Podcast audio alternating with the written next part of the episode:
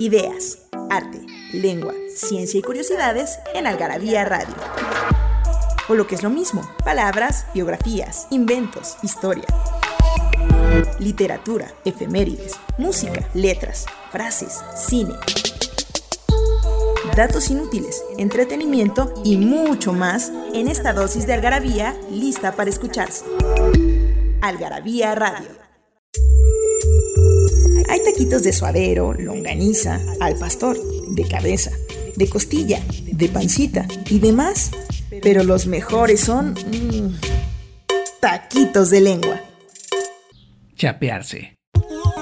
Término usado para decir que las mejillas de alguien tomaron un color rosado o rojizo por realizar alguna actividad física o porque se estuvo mucho tiempo expuesto al calor o a los rayos del sol. Algunas veces también se aplica cuando un individuo se ruborizó debido a un incidente vergonzoso. En Algarabía Radio queremos saber lo que piensas. Encuéntranos en Twitter como arroba algarabía y en Facebook e Instagram como revista algarabía. Amigas y amigos de Algarabía, me da muchísimo gusto saludarles de este lado del micrófono, en este momento pantalla. Les saluda Rodrigo Coronel, editor en jefe de la revista, y agradezco la presencia de mi queridísimo amigo, siempre paciente y siempre al pie del cañón, Daniel del Moral, quien está en los controles. Esto es Algarabía Radio y el día de hoy, como en otras emisiones, trataremos un tema sumamente in- interesante y eh, e importante, queridas amigas y amigos. Vamos a hablar hoy de la salud de los poderosos. ¿Qué pasa cuando los poderosos se enferman? Seguramente usted conoce y ha escuchado a lo largo de su vida de las diferentes enfermedades eh, de salud que presentan artistas. Y cuando digo enfermedades de salud, no me refiero únicamente a las enfermedades que a enfermedades, llamémosle orgánicas, sino también contempla eh, a las enfermedades de la mente, las- los trastornos psicológicos y psiquiátricos. Y cuando digo artistas me refiero a pintores, escritores, músicos, etcétera, etcétera. Seguramente habrá escuchado del alcoholismo y la depresión de Ernest Hemingway y, y de la tendencia, por ejemplo, de su familia al suicidio.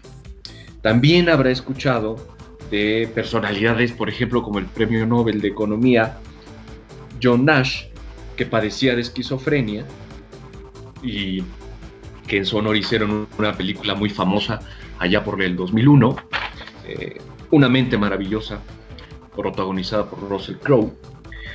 O habrá escuchado, por ejemplo, de los padecimientos de Van Gogh, de que fue diagnosticado de epilepsia, de que sufrió alcoholismo, de que tuvo también algunos eh, brotes esquizofrénicos, o de Edvard Munch, el pintor de El Grito.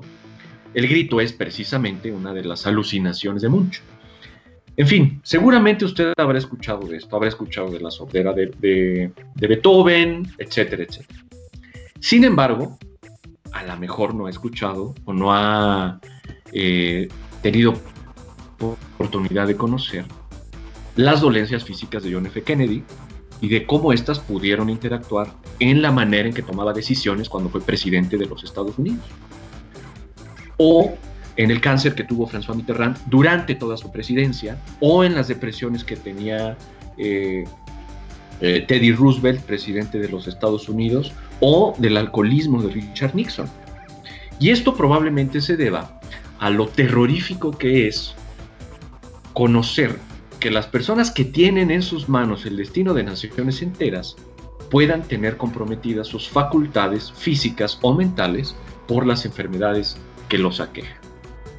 Ese es el tema del día de hoy y ese es el tema que ha desarrollado a lo largo de buena parte de su vida David Owen. David Owen eh, fue ministro de Salud y ministro de Relaciones Exteriores en el gobierno británico allá por la década de los 70. Él, eh, como formación, es psiquiatra y llevó a cabo la vieja educación que tenían los psiquiatras, es decir, estudió medicina general y después se fue especializando en psiquiatría. Hizo estudios en neuropsiquiatría, etc. Un señor que sabe de lo que habla. Actualmente es Lord allá en, en el Reino Unido. David Owen escribió un libro en el 2009 que llevó por nombre En el poder y en la enfermedad, enfermedades de jefes de Estado y de gobierno en los últimos 100 años. Esta corriente historiográfica, que no es eh, común, se dedica a estudiar cuáles fueron las dolencias físicas de eh, los políticos y cómo esas dolencias físicas pudieron haber repercutido en la manera en que tomaban decisiones. Decisiones que al final del día repercutían en la vida de millones de personas en todo el mundo. Esta nueva corriente es, eh, no, eh, esta nueva corriente historiográfica se aborda más que nada desde el aspecto clínico. No hay tantos escritos, podríamos decirle, de divulgación o históricos sobre el tema. Pero este libro es muy importante, primero por ser eh, quien es la persona que lo escribió un político que además tiene formación de psiquiatra. En segundo lugar, eh, por las eh, implicaciones que tiene en nuestro mundo. Y, eh, y, en tercer lugar, porque es un, es un tema que se ha dejado mucho de lado y que se ha abordado más con mayor profesionalismo desde las ciencias médicas. Y David Owen pues empezó a revisar las historias clínicas de jefes de Estado durante el siglo XX. Las, eh, la mayor cantidad de datos y de personalidades que, estudia están en Reino Unido y en los Estados Unidos, como es natural, son los espacios eh, geográficos que más a la mano tienen. Y es muy interesante hacer un cruce de eh, conflictos eh, políticos, guerras incluso, tensiones, coyunturas, etcétera, etcétera, y eh, compararlos con las personas que estaban a cargo de los estados involucrados en, estos, en estas coyunturas y si esas personas tenían comprometida su salud. Eso hace las cosas mucho más interesantes, porque si la enfermedad las condiciones de salud de un músico se ven reflejadas en su arte, en su música, eh, como ocurre, por ejemplo, con, con, Beethoven o como ocurre, por ejemplo, con la eh, pintura de Munch, El Grito, algo similar debería ocurrir en el caso de los políticos. Y de eso se va a tratar el tema del día de hoy. Vamos a empezar con una Nada más como para poner en contexto eh, de, lo que estamos hablando. Algunos datos que le van a ser muy, muy relevantes y que les van a dejar impresionado como me dejaron a mí en su momento. 29% de los presidentes de Estados Unidos durante el siglo XX, es decir, de 1906 al 2006, sufrieron trastornos mentales durante su cargo. Casi el 30% de los presidentes de Estados Unidos sufrieron trastornos mentales durante su cargo. El 50% de ellos, la mitad de los presidentes de 1906 al 2006, tuvieron algún rasgo indicativo de, de, un trastorno mental.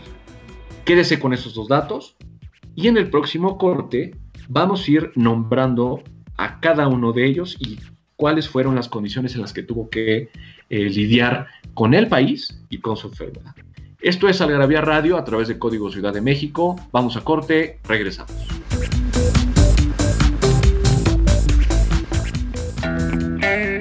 Algarabía para recordar. Una colección de 66 mini almanaques que cuentan con los sucesos más importantes, curiosos e impactantes de cada año desde 1940 hasta 2005. Historia, cultura y entretenimiento, cine, música, deportes, tecnología y ciencia, moda, curiosidades y efemérides.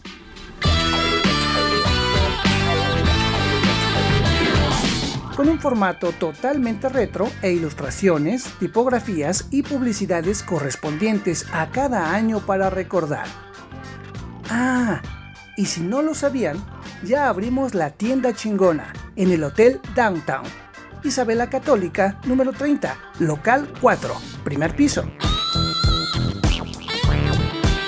Algarabía. Léeme y sabrás.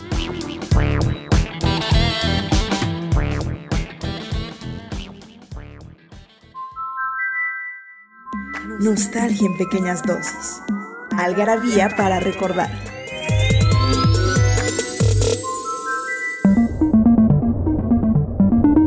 Primero de mayo de 1707, los reinos de Inglaterra y Escocia firman el Tratado de Unión para conformar el Reino Unido. Amigas y amigos de Algarabía Radio, estamos de vuelta discutiendo, platicando sobre las enfermedades que han presentado algunos jefes de Estado y de gobierno a lo largo de la historia. En este caso, particularmente en los Estados Unidos. Retomando un poco lo que le dije en el segmento pasado. 29% de los presidentes de Estados Unidos sufrieron trastornos y 50% eh, de los presidentes tuvieron rasgos indicativos de algún trastorno mental a lo largo de su vida. Y vamos a empezar con el primero de ellos. Teddy Roosevelt. Teddy Roosevelt fue uno de los políticos más polémicos y em, polarizantes de la vida pública en los Estados Unidos. Unos lo querían, otros lo odiaban. Y muchos lo querían y otros tantos lo odiaban por la manera en que tenía, eh, que tenía de relacionarse políticamente con las personas y de ejercer su cargo. Muchos lo describen como un hombre muy impulsivo, muy impulsivo, muy enérgico, pero al mismo tiempo con accesos de eh, depresión o hipomanía. Resulta que estudios posteriores de psiquiatras, médicos que se han puesto a estudiar eh, las personalidades de sus políticos, dieron con que el comportamiento de Roosevelt era bipolar. Roosevelt presentaba rasgos bipolares. Sin embargo, como comenta Owen en su libro, esto no representó o no hizo mella en su manera de eh, hacer política, no representó gran cosa. William Taft, por ejemplo, otro presidente norteamericano, tuvo trastornos del sueño. Esto podría parecer pues hasta inocuo, podría parecer incluso irrelevante. Sin embargo, si una, esto, esto nos ha pasado a usted y a mí. Si no dormimos bien, puede ser que al otro día no estemos en las mejores condiciones para ejercer nuestro trabajo. Es algo que nos pasa, es natural. Bueno, imagínese que eso pasa con un presidente de los Estados Unidos. Si no duerme bien, no tiene, eh, eh, no tiene las mismas ideas, las mismas energías para hacer su trabajo. Y esto, y esto le pasó a William Taft. William Taft sufrió un trastorno del sueño. Woodrow Wilson, por ejemplo, eh, tenía problemas de salud graves y además sufría de depresión grave. Y en este caso, su depresión y sus eh, problemas de salud sí comprometieron la salud, perdón, sí comprometieron la vida política de los Estados Unidos. Sí comprometieron las relaciones internacionales. Así de grave es este tema, imagínense. Otro personaje que también padeció de depresiones graves se llamó Calvin Coolidge, el sucesor de Woodrow Wilson. Herbert Hoover también padeció depresión. Y así llegamos, eh, hay presidentes que presentan estos rasgos más que otros. Ahora, esto no quiere decir que su ejercicio esté comprometido fatalmente. Eh, esto es nada más para darnos una idea de lo importante que es atender las, las enfermedades mentales, los condicionamientos psiquiátricos, eh, los problemas de salud mental, tan importantes son estos como los problemas de salud físicos. Y esto creo que es una, es una buena oportunidad eh, para tomarnos en serio el tema, de, el tema del agotamiento mental, el tema de las depresiones, etc. Hay que empezar a desprejuiciar todos estos temas y hablar de ellos abiertamente. Así llegamos hasta John F. Kennedy. John F. Kennedy pues, es uno de los presidentes más populares en la historia de los Estados Unidos, no solo por cómo terminó su mandato, no solo por cómo acabó él, sino por lo que representó en el momento en que fue electo. John F. Kennedy era el símbolo de los Estados Unidos, de unos Estados Unidos jóvenes, vigorosos, viriles, audaces, intrépidos, que buscaban dominar el mundo libre. Sin embargo, detrás de, ese, de esa pantalla, de ese hombre lleno de salud, eh, lleno de futuro, había un hombre muy enfermizo. John F. Kennedy fue una persona muy enferma desde muy joven. Era un tipo muy enfermizo desde pequeño. Y sus problemas de salud se fueron acrecentando conforme, conforme avanzó en la edad. Eh, él, padecía de una enfermedad eh, que le llaman enfermedad de Addison y tenía muy comprometida la salud de la espalda. Esto lo obligó a eh, pues administrarse analgésicos, a buscar medicina. Sin embargo, en los primeros años de su mandato y cuando él era senador, eh, no era precisamente ordenado al respecto. De tal forma que a su círculo de doctores, a su círculo más íntimo, llegaron personalidades que no, estaban precisamente capacitadas para, ah, eh, para diagnosticar y para tratar sus padecimientos.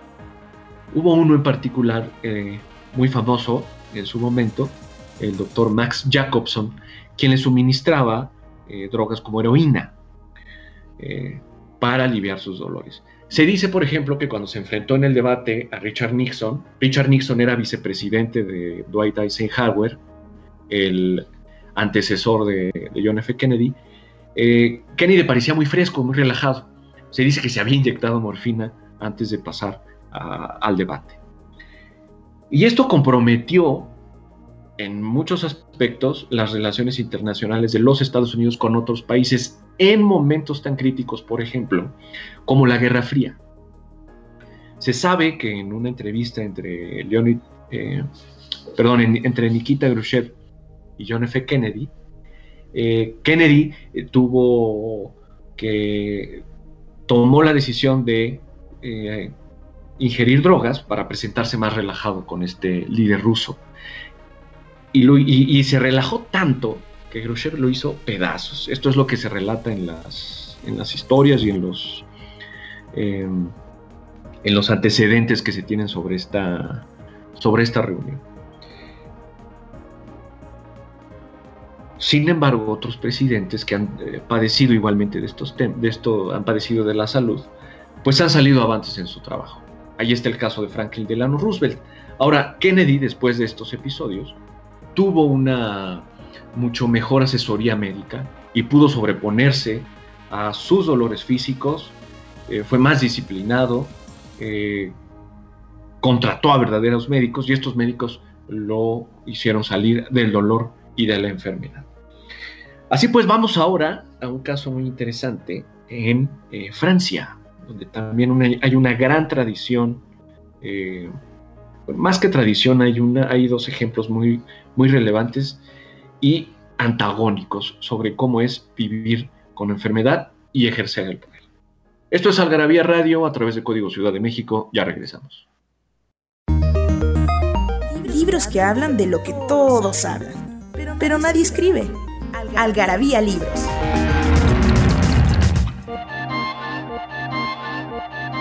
Ominicaco, hombre pusilánime e insignificantemente moral o físicamente para insultar con propiedad. Diccionario de insultos. María del Pilar Montes de Oca, Sicilia.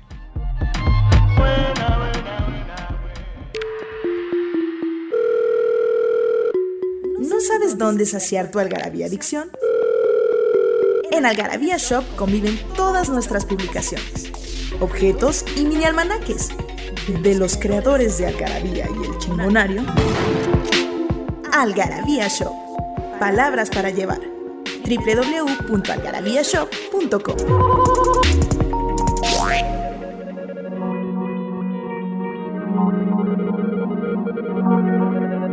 Estamos de vuelta aquí en Algarabía Radio y seguimos platicando sobre las enfermedades que han sufrido algunos jefes de Estado y cómo estas tuvieron repercusiones o no en la vida política de sus respectivos países.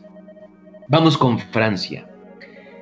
A principios del siglo XX, un eh, personaje muy popular en Francia Paul Deschanel se hizo con la presidencia de este país. Paul Deschanel era un intelectual, escribía, era periodista, eh, se había opuesto a Napoleón III, eh, eh, perdón, fue hijo de uno de un opositor de Napoleón III, en fin, era un hombre muy respetado en su momento. Muy joven empezó a trabajar en la política, tuvo una carrera fulgurante allá en Francia. Fue presidente del Congreso, se religió en este cargo, etcétera, etcétera. Así las cosas llegó a principios de, 1920, específicamente en enero de 1920, llegó a ser presidente de Francia. Sin embargo, para el 20 de mayo, las cosas empezaron a tornarse diferentes en su, en su salud. Tenía una enfermedad que lo hacía eh, actuar sin conciencia y de repente despertarse en un lugar y no saber por qué había llegado ahí. Poco tiempo después empezaron a dar cuenta de que tenía comprometida una parte del cerebro y que por eso actuaba como actuaba. Digamos que tenía un, caso temprano de, de, demencia. Y Paul de Chanel fue el único presidente, ha sido el único presidente en la historia que ha sido separado de su cargo porque tenía problemas eh, mentales. Tanto que así como llegó a la presidencia en enero de 1920, ese mismo año en septiembre, fue ingresado a una institución psiquiátrica y murió poco después. Esto pues eh, deja muy en claro cuál el, tamaño del daño que tenía. Y, fue el único, y, ha sido el único presidente en todo el mundo, me atrevo a decir que en todo el mundo, que fue separado explícitamente porque tenía comprometida su salud mental. En el otro extremo tenemos a un hombre muy popular, al político socialista François Mitterrand, o para eh, las voces vernáculas, Francisco Mitterrand. Y en este caso lo vamos a dejar así. Mitterrand fue presidente de la República Francesa desde 1981 a 1995. Le llamaban la, Esfinge, porque era un hombre bastante misterioso. Tan misterioso fue que durante su presidencia, a los seis meses de haber accedido al poder, fue diagnosticado con un cáncer de próstata muy agresivo. Y con ese cáncer de próstata se mantuvo 15 años en el poder de Francia respetado por todos, admirado por todos y como buen político al final del día odiado por todos. A diferencia, por ejemplo, de lo que ocurrió con Kennedy en sus primeros años, a diferencia de lo que ocurrió con personajes como Richard Nixon, por ejemplo, que tenía eh, un problema de alcoholismo, o de Lyndon Johnson, que llegó a tomar decisiones de manera muy impulsiva y con un criterio comprometido por la depresión que sufrió y por los infartos que sufrió. François Mitterrand fue eh, todo lo contrario a eso. No hubo, eh, como, bueno, hubo errores naturalmente durante su administración, pero la, si, se, si se ponderan con sus aciertos, pues fueron muchísimos más sus aciertos y sus aciertos fueron muchísimo más eh, relevantes que sus errores. Tanto que eh, personalidades, por ejemplo, como eh, Jacques Attali, eh, futurólogo, economista, un intelectual muy respetado, lo define como el último rey de Francia. Era tan bueno su criterio que, por ejemplo, se hizo asesorar por personas como Attali o como Regis Debray, un intelectual de primerísimo orden en la izquierda de todo el mundo. Eh, Mitterrand ocultó hasta los últimos momentos de su presidencia que tenía un, grave problema de próstata, lo que da pues una idea bastante exacta de qué tanto se guardaba y qué tanto utilizaba el secreto para ejercer, su poder. Y este es quizá uno de los casos eh, más representativos de que, a pesar de las enfermedades, eh, mentales o físicas, hay un, hay un hay una gran posibilidad de eh, confrontarlas y superarlas. Ahí están ejemplos tan claros como el de Mitterrand, como el de John F. Kennedy, y ejemplos igualmente claros eh, del otro lado de la moneda, como Nixon, al que muchos de sus, algunos de sus subalternos y de sus subalternos más importantes tenían que guardar las apariencias ante el mundo, ante otros líderes mundiales porque Nixon no podía atenderlos por el grave estado de, alcoholismo que, sufría. Eh, curiosamente, eh, relata Owen, que personajes en la historia que nosotros daríamos por sentado que tenían problemas psicológicos, eh, curiosamente no estaban tan, tan locos como creemos. Hitler, por ejemplo, tuvo una planeación sumamente eh, exacta, precisa, quirúrgica de cómo llegar al poder. Que lo que hizo ahí fue una locura y que estuvo signado por la maldad, eso es eh, indiscutible. Otro personaje que también nos puede sorprender que no tuviera comprometidos eh, su, enfermedad, su salud mental era Stalin. Stalin también tuvo, una, tuvo mucha frialdad y planeación para hacerse del poder y para conservar. No así con Mussolini. Mussolini, eh, Benito Mussolini, eh, dictador italiano, padecía de bipolaridad. Así pues, esta, es, esta es una reflexión que me parece muy interesante, porque nos da una idea de lo de lo importante que es tener una buena salud, una buena salud mental y eh, casi parece una obviedad física. Sobre todo en personas de esta, con esta influencia, cuyas decisiones tienen repercusiones eh, en nuestro diario acontecer y tuvieron en el pasado.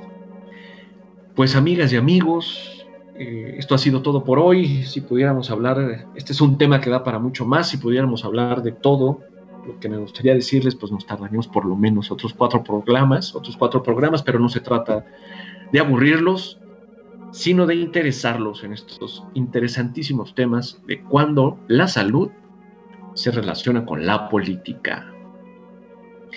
Así las cosas, nos estamos escuchando. Eh, en otra ocasión. Se despide de ustedes Rodrigo Coronel, editor en jefe de Algarabía, y eh, me despido yo de mi amigo y muy paciente productor Daniel del Moral. Esto es Algarabía Radio. Hasta la próxima.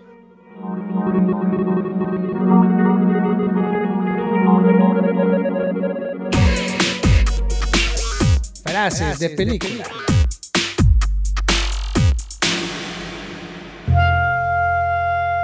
La locura corre por mi familia. prácticamente galopa. Tomado de la película Arsenic and All Lace, Arsénico y Encaje, 1994, dirigida por Frank Capra. Nos hicimos de palabras y se las pusimos a todo lo que pudimos. Libros, tazas, playeras, tarros, libretas, termos, mandiles, uff, vasos, plumas, portavasos, etiquetas, portatabacos y mucho más. Objetos irresistibles en algarabía.com. Esto fue Algarabía Radio. Conocimiento, ingenio y curiosidad. Porque la cultura no solo está en las bibliotecas, museos y conservatorios. Algarabía Radio